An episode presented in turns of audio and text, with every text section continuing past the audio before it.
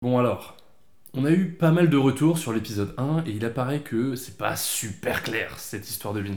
Aujourd'hui nous sommes avec un auditeur qui va tenter d'éclaircir cette question que tout le monde se pose. Mais qu'est-ce que c'est que ce Beans Bah pour moi le beans euh, c'est simple, hein, c'est les visiteurs. Mm. Euh, c'est le mais qu'est-ce que c'est que ce beans de Houy ou Monsieur Houy, hein, ça dépend de l'époque. Hein. Faut suivre le film, euh, c'est le sujet principal, vous pouvez pas vous planter. Ouais. Donc pour moi le beans c'est un truc un peu beauf, genre qui passerait sur ces news commenté par Pascal Pro, mais quand même un truc bien marrant quoi. Ouais, mais, mais c'est pas, pas ce qu'on avait dit. C'est pas ce qu'on avait dit, c'est-à-dire qu'est-ce qu'on a dit qu'on a dit. Le, le, le mémo. Ah le mémo, le Le mémo. mémo que j'ai écrit. Putain le mémo. Oui, oui. Alors petits- le mémo. clavé dans ma besace. Le beans, c'est le graal de la culture. hein. La légende raconte qu'il a été perdu il y a des dizaines d'années et de valeureux aventuriers se sont lancés à sa recherche. C'est bien ça? Voilà. Pour le retrouver, ils devront faire face à de nombreuses épreuves et prouver leur valeur culturelle en faisant des chroniques sur des films, des albums et des livres. En fait, c'est le podcast que vous allez écouter maintenant, quoi. C'est parti. Le Beans.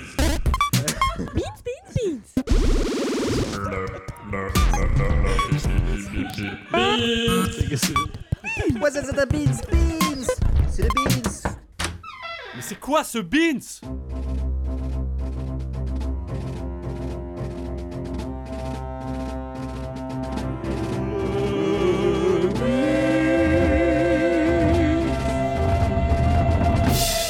Beans, la quête du Graal culturel. Dans l'épisode précédent, vous avez entendu. Des blagues moment de radiophonie unique, un moment de grâce. Léa Salamé n'a qu'à bien se tenir. Des épreuves Vous devrez au cours de cette première épreuve courir à 100 mètres. But careful, dans le sens inverse de la gravité, tout en récitant l'alphabet à l'envers. Le tout compte enchaînement. Des récompenses De l'action Ah, ce diable de Bubule Un maximum de frissons. Oh putain, je suis garé ou moi Le soleil se lève. L'heure est venue, mon bon Jacques. Corrompre ces jeunes aventuriers devrait être tâche facile. Hum, Surtout ce sportif du dimanche avec son Marcel et sa chaîne en or. Oh putain, je suis dans un cul Oh mais la taille du mal de cheveux quoi Mais sérieux, la seule chose dont je me souviens c'est... Bonjour, jeunes aventuriers. Alors, avez-vous songé à ma proposition d'hier soir? Euh, mais qu'est-ce qu'il raconte ce gazier là Mais t'es qui? Mais gros, t'as pas un doliprane? Hum, Les lieux ne sont pas sûrs, je n'ai dormi que d'une oreille. Hier soir, au bar, un étranger m'a affirmé connaître le chemin du Beans. Je n'ai pas pu voir son visage, un capuchon recouvrait une partie de sa tête. Ouais bon, euh, chercher le beans, chercher le beans. Moi j'ai faim. Euh, tu me ramènes un tacos double viande et là, on peut commencer à parler. Mais pareil, hein. Et parce que je peux te dire, j'ai pas oublié de boire un verre de bière entre chaque verre d'eau hier soir, moi, hein. Peut-être devrions-nous les emmener dans le labyrinthe. Oui, on va pouvoir les manipuler facilement, ces tocos. Euh, Voulez-vous connaître les indications de l'inconnu du bar? Euh, Je connais le chemin. L'union fait la force, chers amis. Ah moi je suis carrément partant, hein. j'ai pas bu beaucoup hier, il fallait que je finisse de lire euh, Le Monde diplomatique, il y avait un article super intéressant sur... euh, Oui, oui, oui. Viens, viens par là, toi. Tu m'as l'air plus intelligent que les autres. Alors, en fait, l'article interroge l'influence des logiques de domination dans la pensée romaine du IIIe siècle sur le mouvement des Gilets jaunes, très intéressant aujourd'hui, et de l'intersection des... euh, Attends, euh, mais on va où là? Eh les gars, regardez Un labyrinthe Excellent, Bubule. Bravo. Les amis, Bubule a trouvé un labyrinthe. Œil de lynx, Bubule. Tes yeux sont de véritables jumelles. Ah, super. D'ailleurs, le saviez-vous La psychanalyse assimile la figure labyrinthiale, si présente dans la mythologie, à une métaphore de la connaissance et de la recherche de soi. Au centre du labyrinthe, c'est Baboune elle-même qui se cache. Parce qu'en fait, on en avait parlé en fait en cours d'histoire, euh, donc en cinquième, eh ben, j'avais en- bien entendu approfondi la question. Donc j'étais allée au CDI, euh, j'étais grave copine avec la documentaliste, euh, elle s'appelait Martine. Ah non, non, non, la dernière fois que je suis rentré dans un labyrinthe, j'ai vu Gérard Jugnot à poil qui me disait Touchez ma bosse, monseigneur, en boucle. Non, non, plus jamais. Euh, le LSD, c'est un délire. Oui, oui, tout à fait, Jean-Michel. D'ailleurs, pour rebondir euh, sur ce que tu as dit, Baboun, c'est vraiment très intéressant. Parce que j'ai le souvenir d'un texte du discours de la méthode Descartes qui, égaré dans une forêt, nous propose de poursuivre dans une direction pour ne pas avoir de regrets et de persévérer dans l'être. Et ce texte m'a beaucoup inspiré dans ma vie. Moins que Heidegger, mais bon, ça c'est une question un peu épineuse. euh. Oui, oui, oui, très... Mais, mais n'ayez crainte, mes amis. Il faut en passer par là pour trouver le beans. Bon, ok, euh, je vous suis, mais c'est bien parce que euh, Jean-Michel Champoint ne déclare jamais je forfait. Toujours debout, solide sur ses appuis, prêt pour la castagne. Je...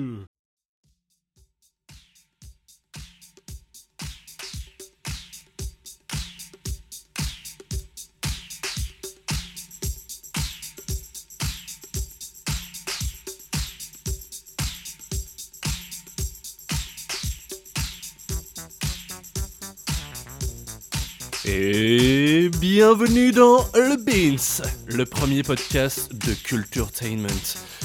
Nous retrouvons tout de suite Michelle Obama, en direct au Royaume du Beans. Michel, alors, comment va Barack? Hein? Barack? Barack elle frite? Ouais, ouais, c'est ça, une battre qui se connaît, hein Tu mettras une fricadelle avec ça. Alors, alors, euh, on dirait qu'on s'est trompé de Michel. On rappelle qu'après sa visite à Dunkerque, Michelle Obama sera à Boulogne-sur-Mer pour présenter son livre Becoming. Après avoir sué corps et eau lors d'un 100 mètres face à Usain Bolt, le candidat se retrouve au début d'un labyrinthe. La légende raconte que Xavier Dupont de Ligonnès se serait caché dedans pour échapper à la police. On rappelle que le Beans, Graal culturel, est toujours perdu. La mission de nos valeureux aventuriers? Le retrouver. Comment faire? En prouvant leurs valeurs culturelles au cours de chroniques. L'objectif? Répandre de nouveau la culture sur une société qui ne regarde même plus Arte. À vous les studios, retour au royaume du Beans. Ah, mais c'est quoi ça? C'est des baies sauvages? Oh pétard, il y a des orties, on peut en faire de la soupe. C'est trop bon et en plus ça renforce les défenses immunitaires. Ouais, j'ai pas besoin de défense, moi, euh, je sais me défendre tout seul, wesh. Il y a de la boue partout dans ce bourbier. Ça pique ce truc de merde. Euh, il pleut un peu ici ou c'est toi qui postillonne en fait? Bon, et sinon, les amis, euh, si vous trouvez le beans, vous allez faire quoi avec toute cette culture qui s'ouvre à vous? Euh, moi, je veux gagner la coupe. Euh, la culture, je la mets sur la cheminée, mon pote. Moi vraiment, je voudrais me nourrir de toute cette culture. Et avant tout, bah partager, partager et voyager. Aller à la rencontre de l'humain. Le Beans, c'est avant tout une aventure, c'est autrui.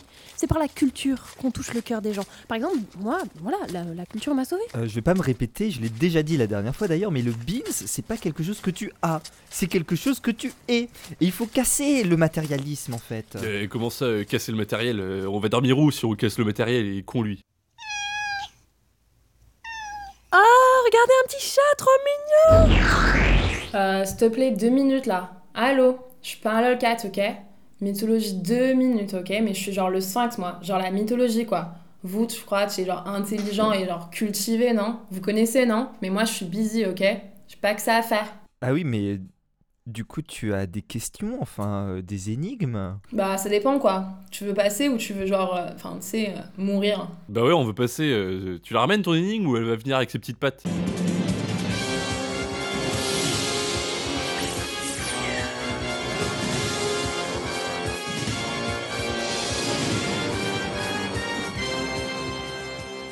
Ok, bah une facile parce que vous avez pas l'air d'être les plus forts des aventuriers, quoi. Bon, alors, euh, je sais pas quoi.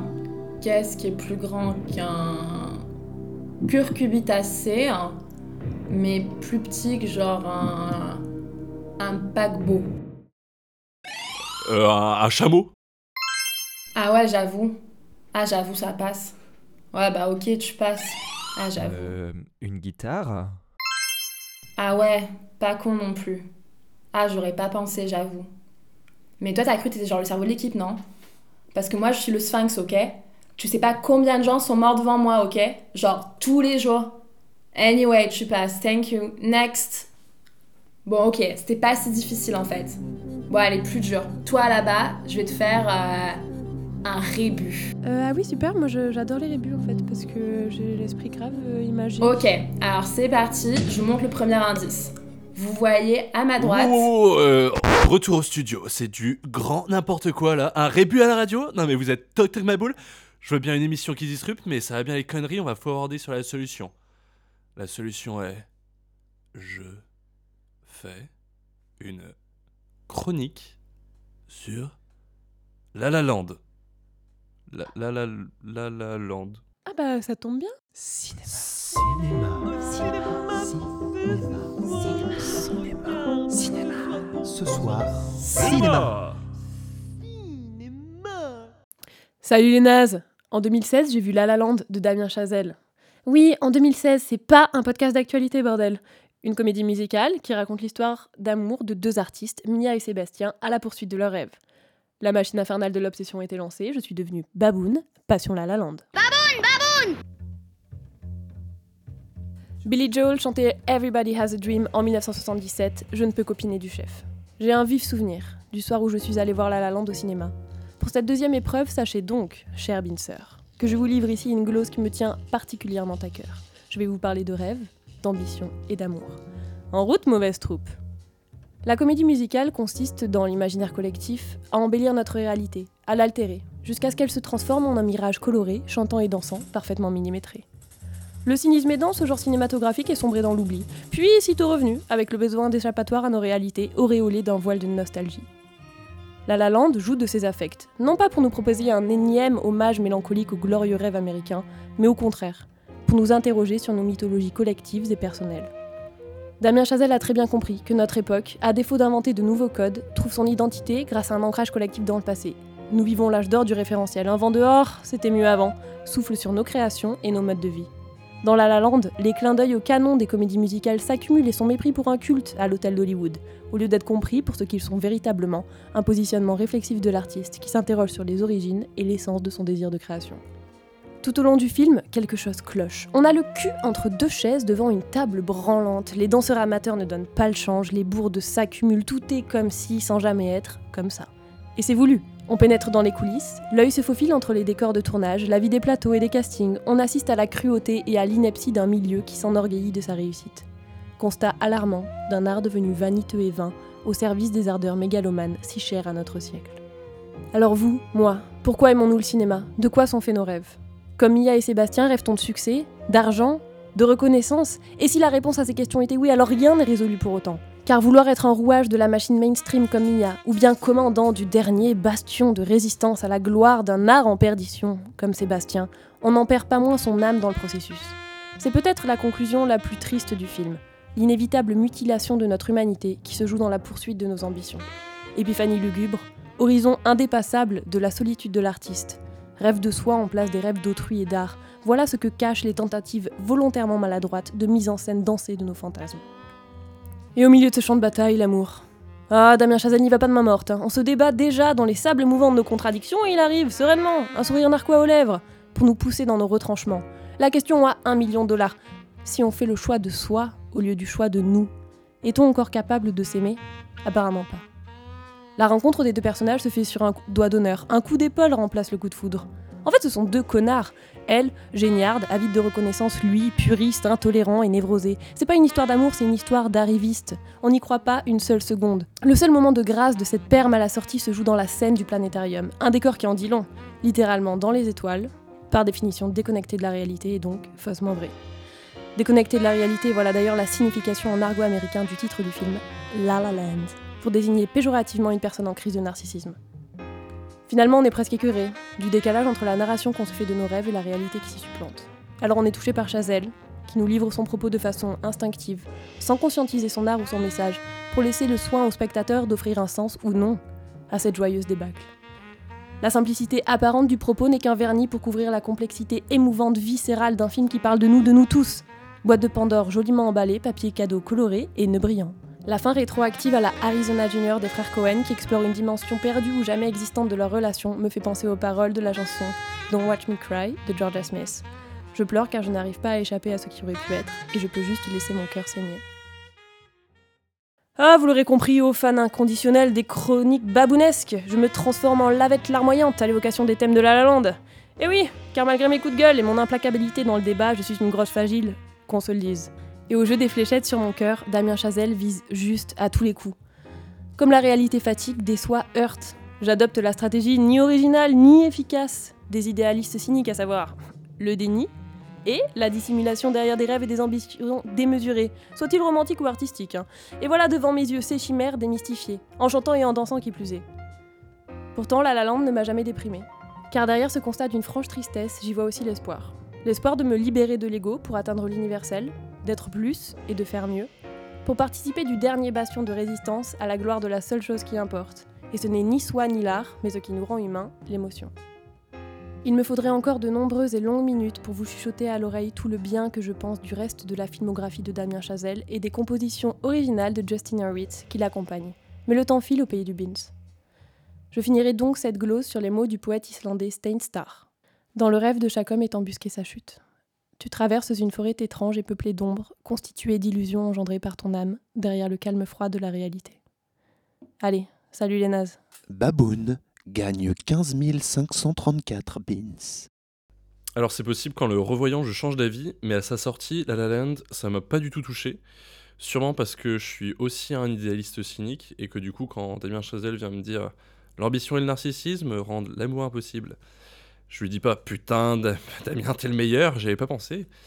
Et euh, bizarrement je m'identifie pas. Et en fait euh, au-delà de ce côté un peu évident, ça rend l'histoire clairement pénible. Enfin, deux heures d'histoire d'amour à laquelle tu crois pas un seul instant, c'est quand même un peu relou. Et euh, bon, après, le côté pénible est bien accentué par le fait que j'aime pas les comédies musicales en général. Bon. Voilà. par contre, récemment, j'ai carrément aimé son dernier film, First Man. Ça, c'est un grand oui. Euh, Jean-Michel Champoin fait un doigt à Baboon. Euh, J'ai beaucoup aimé ta chronique, Baboon. J'avais pas eu cette lecture en voyant le film et tu confirmes que Damien Chazelle n'est pas le dernier des rednecks venus sur Terre. En fait, même si j'avais passé un bon moment quand je l'avais vu au cinéma, j'ai moyennement apprécié le film a posteriori. Parce que ce qui me chagrine avec ce genre de production, c'est précisément que j'ai l'impression que Hollywood n'a plus rien à raconter et se complaît dans le regard rétrospectif de ces grandes années. J'ai eu la même sensation avec un film grand public assez différent, La forme de l'eau de Guillermo del Toro, qui est un film clin d'œil au cinéma américain. Et ce qui me surprend, voire m'agace, c'est que ces films, qui sont des albums photos d'une grande famille qui aime se remémorer ses moments passés, sont des films vitrines du cinéma actuel qui sont multi-récompensés dans les cérémonies des Golden Globes ou Oscars. Pardon. La La Land, par exemple, c'est 7 Oscars. La forme de l'eau, c'est 4 Oscars. Et l'exemple type de ce symptôme, pour moi, c'est le film d'Azanavicius, qui a gagné l'Oscar de meilleur film, dit artiste, qui est un éloge à Hollywood, mais qui n'est que ça, qui n'est pas plus qu'un éloge. Et je vais faire un raccourci qui est extrêmement rapide et sans doute facilement réfutable, mais quand on regarde la façade actuelle d'Hollywood, dont les fers de lance sont des énormes productions surarmées financièrement et technologiquement comme Star Wars ou Avengers, on s'aperçoit que le discours est légèrement similaire à celui tenu par la politique américaine qui n'a de cesse de revenir aux racines de sa puissance dans le monde sans jamais faire plus dans sa démonstration effective que ce formidable aveu de faiblesse qu'est le surarmement. Donc God bless the United States of America, mais moi je retourne voir la seule comédie musicale qui vaille le coup, Dancer in the Dark de Lars von Trier, évidemment. Et avec ses 15 534 top beans, Baboon reçoit d'office le badge son. Incroyable oh, oh,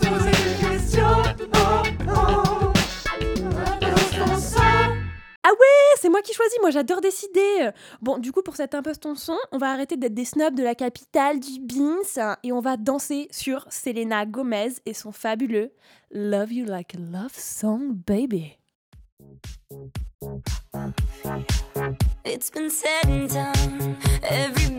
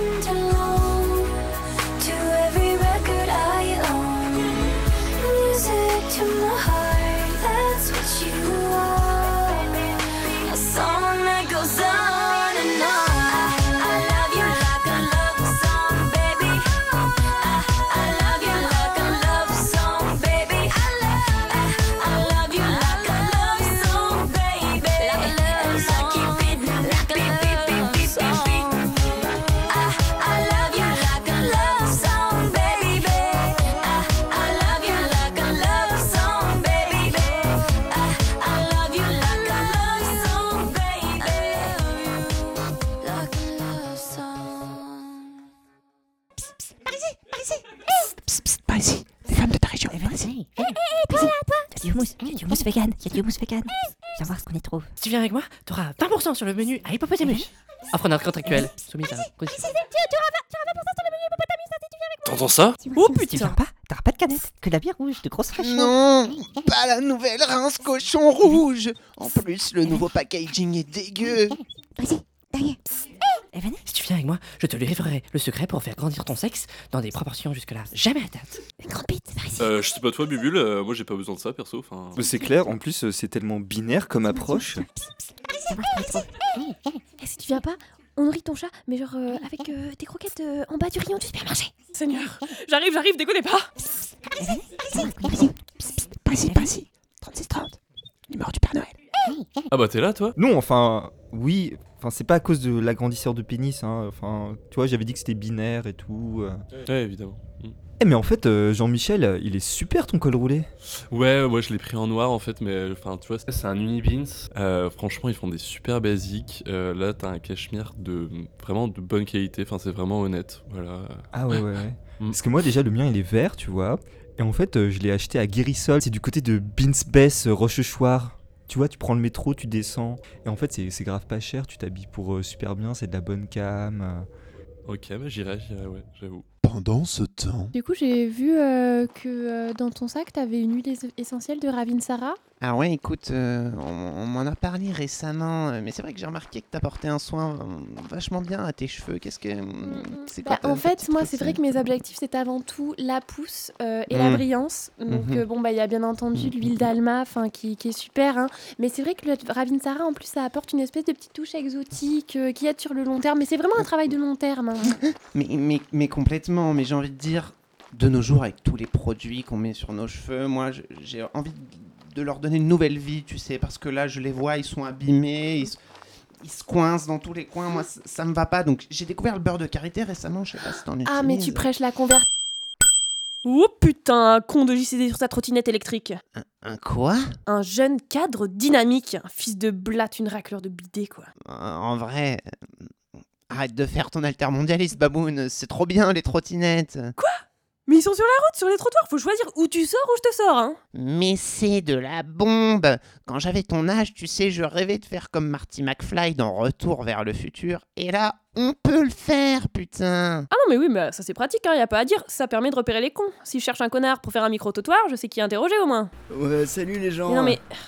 Me dis pas qu'il vient vers nous là. Putain, les gens, je suis totalement du père là. Attends, je te raconte en deux spies. Alors, J'étais en afterwork à Châtelet, la base quoi. Euh, J'étais en train de profiter de l'happy hour, tranquillou, posé en terrasse, en train de prendre mon morito, tu vois. Et là, je voulais prendre mon frishti et plus de batterie sur mon iPhone X, mais genre la loose, la loose totale. Alors là, j'ai le seum, je te laisse, je te laisse imaginer le seum que j'ai.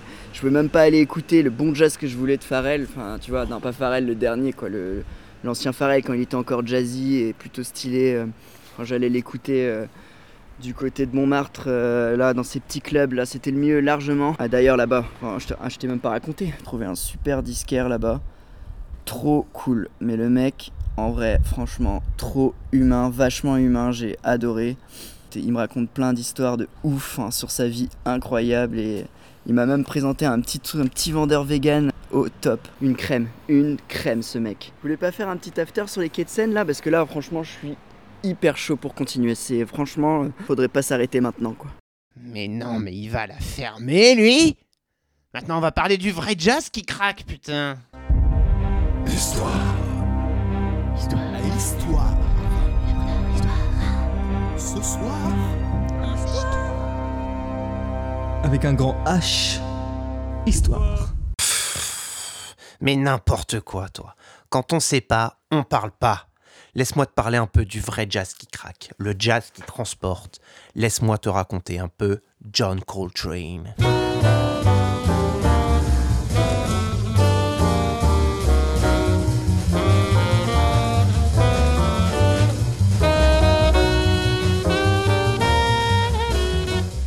En vrai, je suis pas vraiment un grand spécialiste du jazz, juste un humble amateur. Mais récemment, je me suis penché sur l'histoire de la vie et de la musique de Johnny Johnny, et ça m'a vraiment marqué, donc je voulais vous la partager. C'est surtout son rapport à la religion et à la spiritualité en général que je trouve assez fascinant. Coltrane a été le premier jazzman à donner cette dimension mystique à la musique, une direction qui a été suivie ensuite par de nombreux musiciens après lui, comme euh, sa femme Alice, ou le saxophoniste Pharaoh Sanders, ou le complètement illuminé Sun Ra.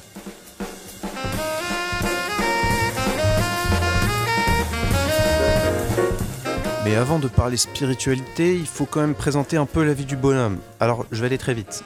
Coltrane est né en 1926 en Caroline du Nord, commence la musique en autodidacte très tôt, est traumatisé par la mort de son père et déménage à Philadelphie en 1943 où sa vraie vie musicale commence. Coltrane intègre le big band de Dizzy Gillespie et se fait alors un bon petit nom dans le milieu, mais bon vraiment juste dans le milieu. Mais la grosse étape de sa carrière arrive lorsqu'il se fait repérer par LA d'affiche de l'époque, Miles Davis. Sa participation au quartet le plus légendaire de l'histoire du jazz le propulse alors complètement sur le devant de la scène. Mais comme une bonne chose n'arrive jamais seule, son ascension vers le succès s'accompagne évidemment d'une chute inarrêtable vers une addiction à l'héroïne. Johnny enchaîne les excès, arrive en concert complètement défoncé et néglige sa vie de famille. Cette descente aux enfers le pousse à se désintoxiquer radicalement, ce qui veut dire en gros qu'il s'enferme chez lui et qu'il affronte de pleine face les symptômes du manque, la dépression, la souffrance qui vont avec, jusqu'à ce que l'addiction disparaisse. C'est là que Johnny va avoir sa révélation avec le Très-Haut. Il affirme avoir entendu la voix de Dieu pendant son agonie, ce qui l'a sorti des ténèbres et lui a fait réaliser que sa vie et sa musique devraient désormais se consacrer à l'amour et à la spiritualité. Donc après cette féjarté du groupe de Miles à cause de son irresponsabilité, Coltrane revient tout frais il renaît des cendres du crack calciné, l'esprit clair et guidé par des forces supérieures, et il participe alors à l'enregistrement de Kind of Blue, sobrement considéré comme l'album le plus important de toute l'histoire du jazz. C'est là qu'il commence alors sa carrière solo, et au sommet de sa gloire, Coltrane ne reste aucunement sur ses lauriers. Sa volonté est de pousser toujours plus loin les capacités de son instrument, de faire dire toujours plus à la musique. Après avoir rencontré sa deuxième femme, Alice MacLeod, il s'enferme dans la maison de famille pour travailler sur un nouveau projet qui s'annonce révolutionnaire.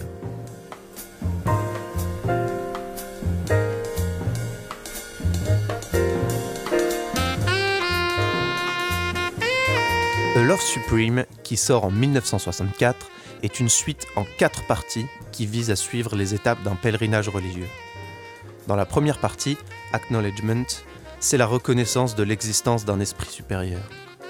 Puis le musicien pèlerin accepte son destin dans Resolution et suit sa quête dans Pursuance avant de célébrer le divin dans Psalm, la dernière partie de, de l'album.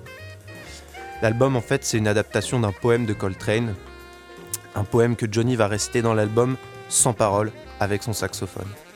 Les lignes mélodiques qu'il utilise miment les intonations des preachers noirs américains, montant progressivement à travers les quatre pièces jusqu'à l'ultime Amen, apogée de l'album. À partir de là, Coltrane considère définitivement la musique comme une transcription sonore de croyances religieuses, l'expression d'une spiritualité qu'il ne peut retransmettre qu'avec son saxophone. Mon objectif est de vivre d'une façon authentiquement religieuse et de l'exprimer par ma musique. Si on le vit, jouer devient naturel, car la musique n'est qu'une partie du tout. Être un musicien, c'est vraiment quelque chose de très très profond. Ma musique est l'expression spirituelle de ce que je suis, ma foi, ma connaissance, mon être. Il continuera à pousser cette réflexion dans les albums qui suivront comme Meditations, Home ou Cosmic Music, ce dernier étant enregistré avec sa femme Alice. Ce qui est vraiment intéressant, c'est que même s'il parle d'un dialogue avec Dieu, euh, qu'on pourrait entendre comme le Dieu chrétien, Coltrane ne parle en fait pas au nom d'une religion. Ce qui l'intéresse, ce sont vraiment les forces invisibles au sens large, les énergies supérieures qui nous unissent à travers l'amour et la méditation. Coltrane croise par exemple la culture chrétienne et la culture musulmane. C'est l'universitaire Isha Heidi qui a souligné par exemple qu'en 1964, Coltrane s'était éloigné de son éducation méthodiste pour avoir une vision pan-religieuse marquée par un intérêt particulier pour le mysticisme oriental. Le saxophoniste Youssef Latif, lui, a noté que la prière écrite pour Psalm, donc la dernière partie de A Love Supreme, se rapproche de Al-Fatiha, la sourate d'ouverture du Coran. Certains prétendent même que sur le premier morceau de Love Supreme, Acknowledgement, Coltrane clame en fait pas A Love Supreme mais Allah Supreme.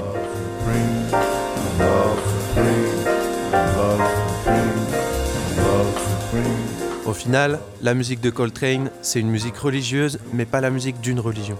D'ailleurs, au verso de la pochette de l'album Meditations, on voit bien écrit Je crois dans toutes les religions. Sa musique, en fait, c'est une musique qui nous invite à réfléchir sur ce qui nous dépasse, sur ce qui nous entoure et nous unit, et c'est ça qui est vraiment marquant lorsqu'on l'écoute. Il nous dit avec des notes ce que des mots pourraient pas nous dire, et c'est à nous de l'interpréter comme on l'entend, à nous d'y comprendre des choses sur nous-mêmes et sur la vie, bref, on médite.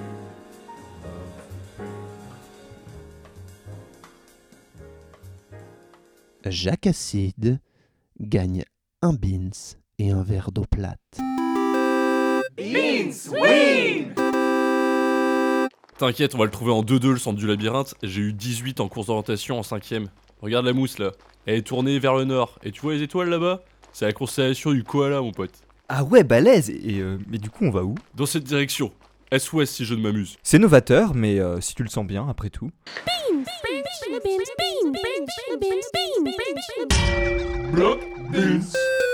Que ce soit intellectuellement ou physiquement, on arrive toujours à une impasse. C'est assez hegelien en fait. Je ne suis pas une impasse, mais une opportunité. En l'occurrence, quatre opportunités. Action, vérité, chiche ou bonus. Attends, attends, le mec qui a inventé chiche et bonus, non, action, vérité, chiche ou bonus, c'est pas le même qui a inventé le puits dans Mais attends, c'est trop bien le puits, hein. Bon, ok, bah jouons, écoute, pour le Beans, je dirais vérité. Cependant, rappelons que la vérité n'est que le monde superposé à notre regard pour nous empêcher de voir la matrice. Ah merde, non, euh, c'est le contraire. Faut que je revoie Matrix, moi, en fait. euh. Est-ce que tu es déjà tombé dans...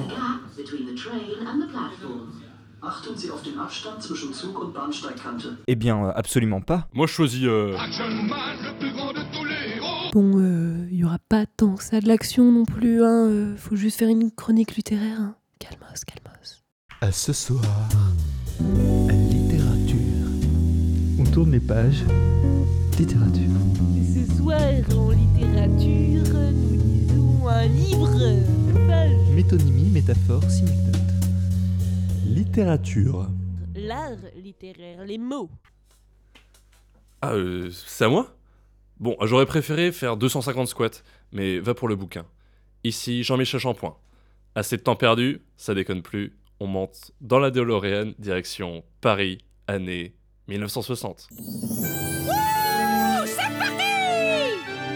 Votre chroniqueur spatio-temporel préféré arrive dans une rue calme, du tout aussi calme, 14e arrondissement, où j'ai rendez-vous avec l'écrivaine Lydie Salver, qui a récemment écrit Marcher jusqu'au soir, un livre qui raconte son expérience d'une nuit où elle a dormi dans un musée, le musée Picasso, en face de L'homme qui marche de. Non, pas Picasso, bande de nulos Alberto Giacometti. Et le premier qui fait son Guillaume Meurice en disant que cette statue est une référence à Macron, il en prend une grande aussi. Bon, Lydie Salver, c'est pas Joel Clodo non plus. C'est pas la dernière pour faire des mots de plus de 4 syllabes, puisqu'elle a été prix Goncourt en 2014, s'il vous plaît. Bon, le karma étant ce qu'il est parfois, la même année, elle a eu un cancer. Le revers de la pédale, comme dirait Lance Armstrong. Je dis à Lydie que moi aussi j'ai été à l'hôpital. Enfin bon, vite fait quoi. À 25 ans, je suis pas encore dans le game cancer phase terminale, Dieu merci. Après un débat enflammé sur les chemises des patients ouvertes dans le dos, on tombe rapidement d'accord sur le fait que l'expérience de l'hôpital ne recentre pas. On ne décide pas de changer de vie à la sortie parce qu'on a eu une révélation mystique entre le repas de midi et la prise de sang de 16 heures. Non, on a juste mal sa mère. Terminé, bonsoir. Sans nous en rendre compte, nous arrivons au 46 rue Hippolyte Mindron mais t'as pas habité dans cette... où se trouve un Pokémon s'il vous plaît, l'atelier du peintre et surtout sculpteur Alberto Giacometti. Bon, lui pour le coup, il ressemble un peu à Joe Clodo. Il est habillé plutôt classe, pourtant le père Giacometti. Avec une cravate et tout, mais il doit avoir genre une tenue pour l'année. Sa routine à lui, c'est pas la bonne vieille routine parisienne, métro, boulot, dodo. C'est boulot, boulot, boulot. Bon, boulot, boulot, pute parfois. Faut bien dire bonjour à Popol de temps en temps. Mais en tout cas, le gars déconne pas. Je sais même pas s'il a vu qu'on était rentrés, Lydie et moi, tout penchés sur sa statue qu'il est.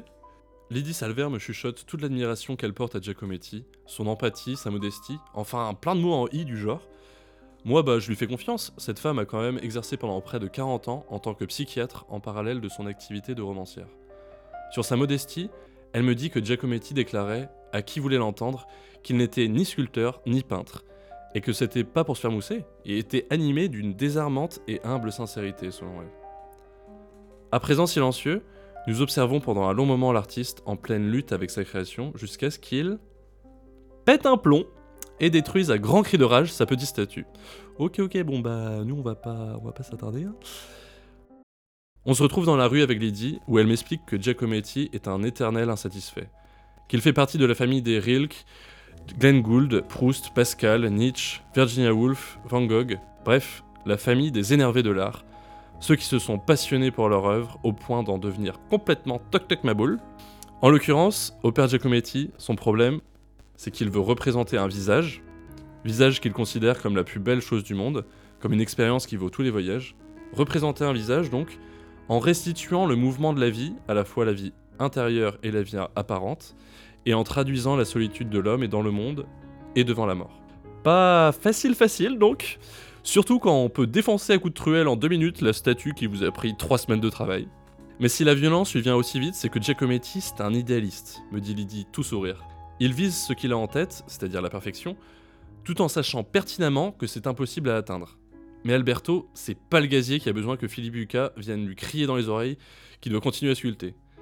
Il sait qu'il s'engage dans une lutte qui ne sera jamais finale, mais l'échec est son moteur. Parce qu'en ratant sans arrêt, ou plutôt en croyant rater, en disant Oh putain, c'est à chier sa bordel 40 fois dans la journée, mais aussi en mettant Attention, citation de prêt à lettre qui va me faire remporter au moins 40 bins, 100 fois sur le métier son ouvrage, Giacometti s'est donné la chance de parvenir au chef-d'œuvre, même s'il avait pleinement conscience que ses chances étaient infimes. Et c'est plutôt réussi parce que maintenant on écrit des livres sur lui finalement. Le temps passe et Lydie Salver doit partir. On se claque la bise devant l'église d'Alésia avant qu'elle prenne la quête, et elle m'offre son livre Marcher jusqu'au soir, que je lis en quelques heures, le plus rapidement possible, comme si j'étais de retour en CM1 pour un concours de lecture. Ils ont raison, Salver et Giacometti. Le moteur de la création, c'est peut-être la loose. Ça tombe bien, c'est le truc où je suis le moins mauvais. Alors je pense à tous mes potes de l'extérieur du royaume du Beans. À toute cette bande de nulos pleine d'ambition et de projets artistiques. Tous ceux qui veulent faire des films, sortir des albums, écrire. Bon, tu me diras, moi je cherche le Beans, c'est un peu pareil. Eh ben, Giacometti est notre meilleur exemple d'entêtement et de persévérance. Il doit être notre mentor. Bon, après, Giacometti, c'est quand même le pire des coachs bien-être. J'ai moyennement envie de devenir totalement marteau comme lui, même si c'est pour trouver le Beans. Alors je pense au réalisateur Christophe Honoré qui a dit On ne peut pas devenir son réalisateur préféré tout de suite. Phrase simple mais si utile. Ou à Billy Joel et son titre Vienna où il chante que les jeunes doivent rêver, mais tout en ayant à l'esprit que peu de ses rêves pourront se réaliser. Que c'est bien d'être ambitieux mais qu'ils doivent être patients. Et que viennent les attends, mais là j'ai pas compris la ref. Oui. Mais euh, c'est vrai que pour en revenir au père Giacometti, le mec, quand il a sculpté L'homme qui marche en 1960, soit 6 ans avant sa mort, il avait 59 ans, donc ça va, on est large. Enfin, on est large euh, si on garde en tête la phrase de Samuel Beckett, qui est citée dans le livre de Lee Salver. Et promis, c'est mon dernier name dropping, puisque c'est la fin de la chronique de toute façon.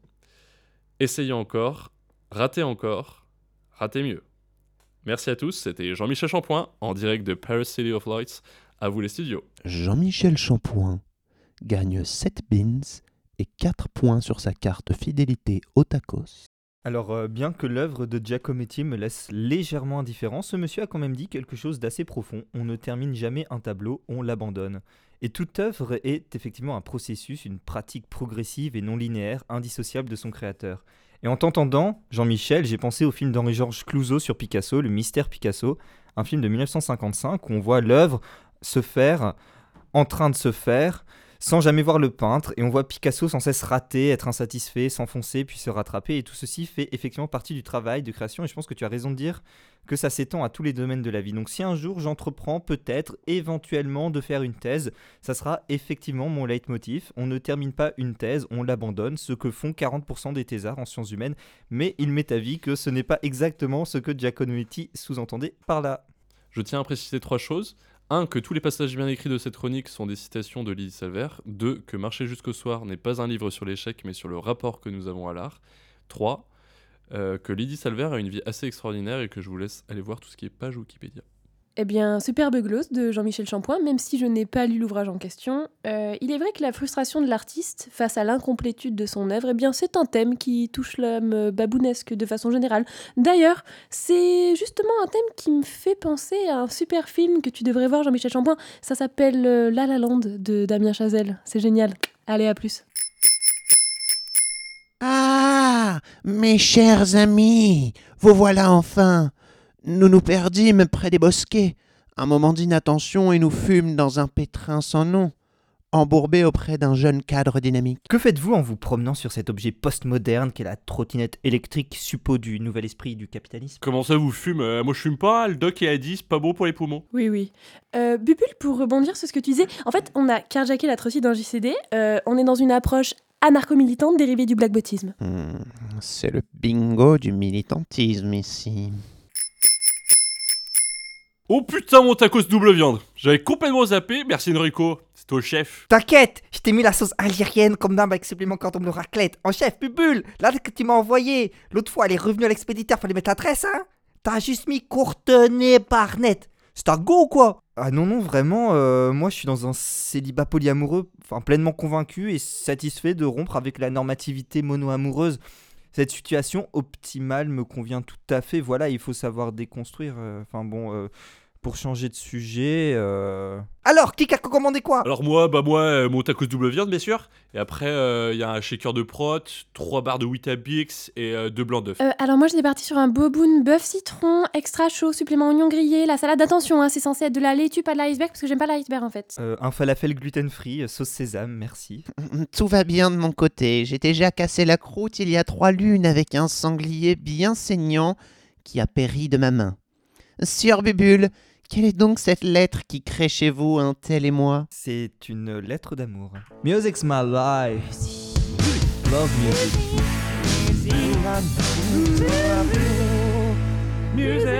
J'aime la musique. Cher Courtney Barnett, tu ignores sans doute qui je suis. Je m'appelle Bubule, j'ai 23 ans, j'étudie la philosophie à Paris, la capitale du Beans. Je parle comme dans un film de François Truffaut quand j'écris des lettres afin de me donner un air plus convaincant et romantique. Ça fait quelque temps que j'ai envie de t'écrire et que je n'y arrive pas. Dès que je prends mon stylo, c'est la page blanche, le manque d'inspiration et la peur de trop en dire, ou pas assez, ou pas bien tout simplement. J'ai toujours éprouvé une grande difficulté à m'exprimer, à parler de mes sentiments, à dire à quelqu'un que je l'aime, ou que je ne l'aime plus, ou plus comme avant. L'amour part en fuite, Courtenay. Mais aujourd'hui, j'ai quitté Paris et je me suis lancé dans une aventure faite d'embûches, de déceptions, mais aussi de joie, qui me procure enfin une vraie raison de vivre. La quête de reconnaissance. Ah non, non, non, non, non, non, non, non, non. Faut pas que j'en dise autant sur mes névroses et mes obsessions et que je me serve de ce podcast pour faire mon introspection devant tous nos millions d'auditeurs. Et qu'est-ce que c'est que cette voix de canard? Sérieusement, plus personne parle comme ça dans nos sociétés postmodernes. Et je vais quand même pas faire toute ma chronique avec la musique du mépris. En plus, c'est même pas Truffaut le mépris, c'est Godard. Faut que je revoie mes classiques. Bien. Ne nous laissons pas distraire. Enrico à la régie, tu peux me mettre quelque chose de moins larmoyant, s'il te plaît? Ah oui, oui, voilà, très bien. Reprenons. Parler n'est pas forcément mon fort, mais aujourd'hui j'ai quitté Paris et je me suis lancé dans une aventure faite d'embûches, de déceptions, mais aussi de joie, qui me procure une vraie raison de vivre, la quête de Beans. De cette aventure, je ne ressortirai peut-être pas vivant, alors Courtney, je crois que le temps est venu de te dire pourquoi tu comptes tant pour moi. Et comme toute histoire a un début, laisse-moi remonter quelques années en arrière. J'ai fait ta rencontre il y a 5 ans déjà. Je m'en souviens très bien, je venais d'entrer dans une école de sciences du Beans, une école très sélective avec pas mal de branleurs, il faut le dire. À Vachy, dans l'amphithéâtre, je scrutais les concerts qui passaient dans ma ville, et il se trouvait qu'une salle programmait une jeune artiste australienne, ex-future star du tennis mondial, qui avait sorti un double P très prometteur. Les critiques vantaient un songwriting de qualité, ironique et sincère, des mélodies à la Dylan qui sentent le blues et la country.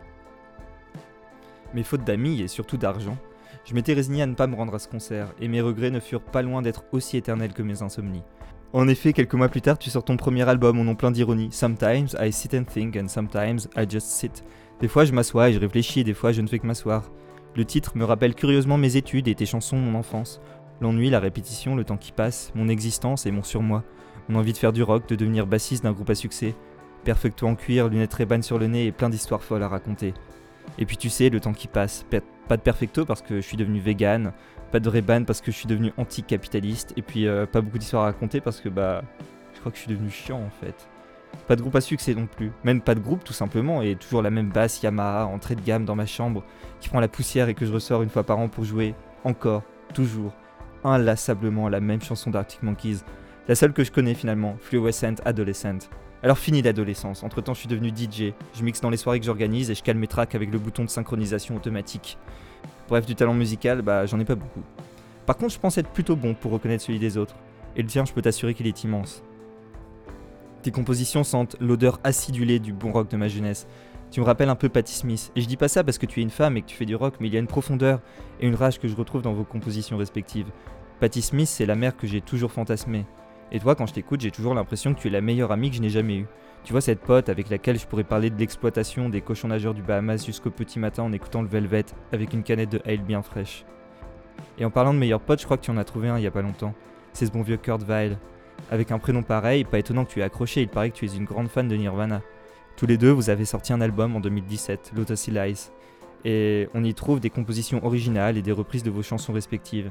Et c'est sans parler de quelques autres reprises bien senties, dont celle de Fear Like a Forest, une chanson de Jen Clower, ta girlfriend, celle qui t'a encouragé à produire tes chansons et à monter seul sur scène.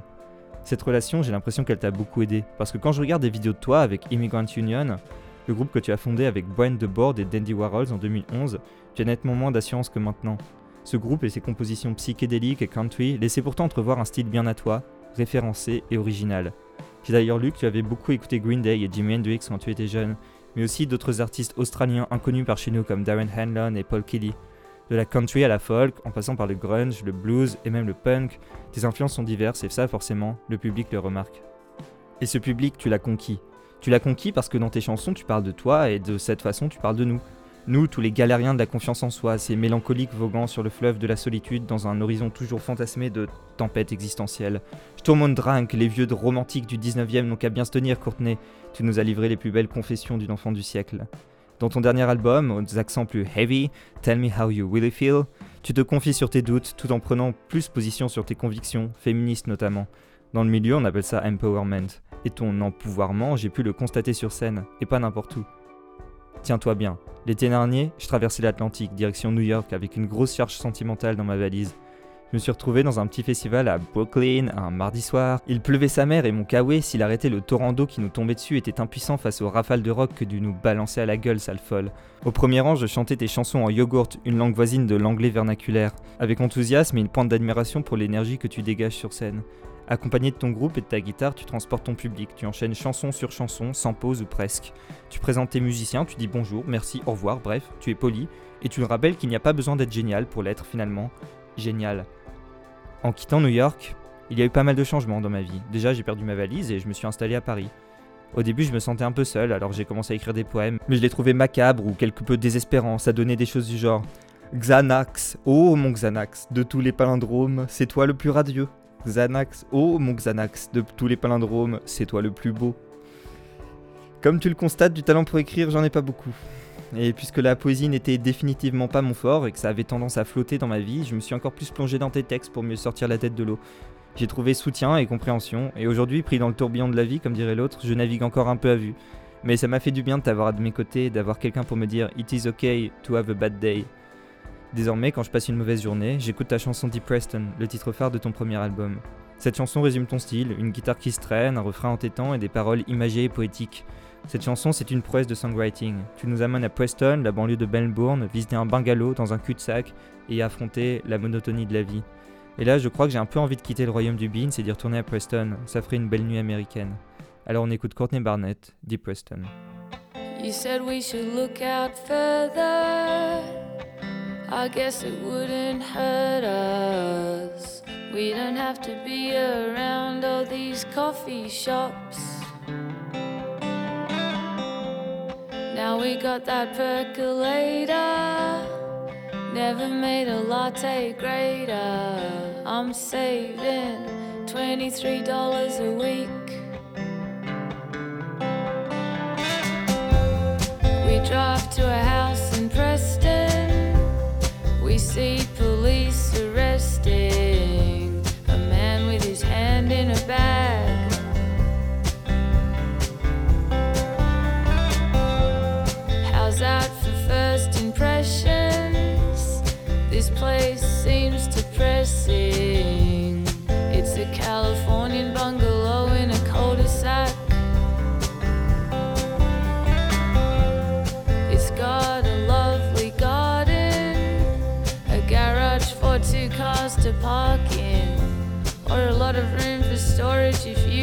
got one. And it's going pretty cheap, you say? Well, it's a deceased estate. Aren't the pressed metal ceilings great?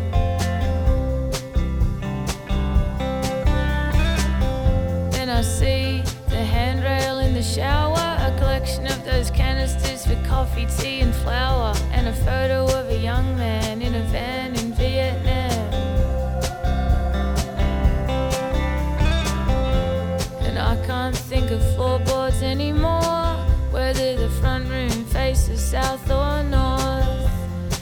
wonder what she bought it for.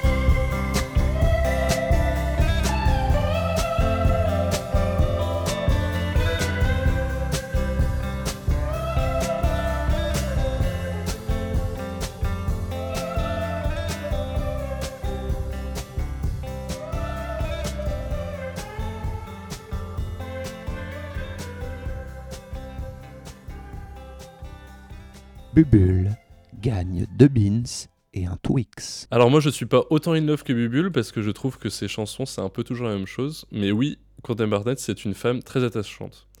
Et je profite de la notoriété exceptionnelle du Beans pour donner un petit coup de pouce au podcast américain Song Exploder que j'ai découvert grâce à Baboon. Oui, hein, oui, oui, oui. Où Courtney Barnett explique piste par piste comment elle a écrit moi, le moi. titre qu'on vient d'entendre. Oui, oui, Il y a plus de 200... tu seras supprimé au montage. Il y a plus de 200 épisodes avec plein d'autres artistes qui font pareil. Je trouve ça absolument fascinant. Alors écoutez Song Exploder, cher Binzer. Eh bien, euh, superbe chronique euh, de Monsieur Bubule à nouveau. Euh, si j'avais pas niqué vos mères à tous les trois, je t'aurais presque donné ma victoire. Euh, parce que c'est vrai que j'aime beaucoup Courtney Barnett et j'ai écouté euh, grâce à tes conseils. Euh, C'était très émouvant, donc écoute, un bon point. Et oui, effectivement, excellente chronique, Bubule, tu m'as, touché droit dans le cœur. Moi, Courtney Barnett, j'apprécie aussi énormément, même si je connais qu'un album, dont j'ai oublié le titre, mais dont la pochette représente une jolie vague sur fond blanc, notamment le titre Avant Gardener. Et euh, je ne peux aussi qu'approuver cette jeune demoiselle, puisqu'elle a fait une reprise magnifique des Boys Next Door, qui était le premier groupe de Nicolas Cave, une de mes grandes idoles. Bravo Courtney et bravo Bubule. Merci chef, j'avais une fonce dalle depuis ce matin gros. T'es, t'es- t'es mon sauveur Enrico. Enrico égale esprit absolu. Tu sais, Enrico, on dit souvent femme qui rit, moitié dans ton lit. Eh bien, j'aimerais introduire le concept de femme nourrie, carrément dans ton lit. Mais. Mais. Qui-je Quentin Oh putain, Jean-Baptiste Monnier. Oh, ce fils de pute. Oh, je vais me le farcir. Non, non, il a une vraie voix, hein, un bel organe. Mais non, il est grave chum, ça va les petites vierges du 16e. Là, merci, mais non merci. End of story. Oh, nous arrivons au centre du labyrinthe, les amis. Putain, mais les gars, euh. C'est Gérard Junio. Ah ouais, les bronzés 3, je l'ai en DVD-doche, c'est énorme. Chez ma bosse, monseigneur. Je crois qu'il veut nous dire quelque chose. Touchez ma bosse, monseigneur. Oui, en nous parlant de boss, je crois qu'il fait référence à l'incertitude inhérente à l'existence. Mais putain, c'est- c'est un putain de, de rêve prémonitoire, euh, pré- permonitoire, le SD. On veut dire prémonitoire Touchez ma bosse, monseigneur. Alors, en fait, je crois qu'il veut qu'on touche son crâne. Mes amis, je me charge de cette tâche hautement risquée. Minute papillon, c'est un agir collectif. Palpons sa bosse ensemble, ici et maintenant. Hic et nunc. Prêt On y va à 3 1, 2, allez 3 Lâchez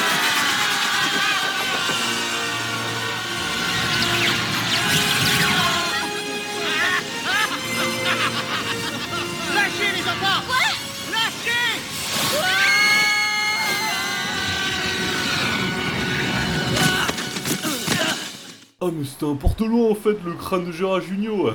Comme dans Harry Potter, wesh. Bon, euh, le sable blanc, la mer, le soleil, eh, c'est déjà plus comme moi là déjà. Mais quelle est cette sorcellerie? Hmm, je crois distinguer un maillot canari au loin. Oh non, mais moi j'aime pas la mer, euh, moi je préfère la montagne. Si vous n'aimez pas la mer, si vous n'aimez pas la montagne, si vous n'aimez pas la ville, allez vous faire foutre. Et c'est l'heure du décompte. Qui a gagné le plus de beans? Et c'est Baboon qui arrive en tête avec 15 534 beans. Mais elle a sûrement triché. Et dans le prochain épisode, vous découvrirez qui se cache dans l'eau, à côté des débris d'un avion, habillé avec un survêtement du FC Nantes. Donc on le fait.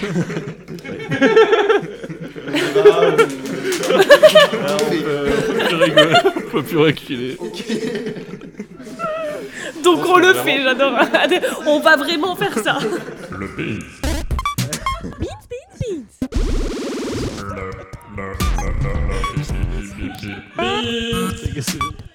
What's up, the beans, beans C'est le beans Mais c'est quoi ce beans?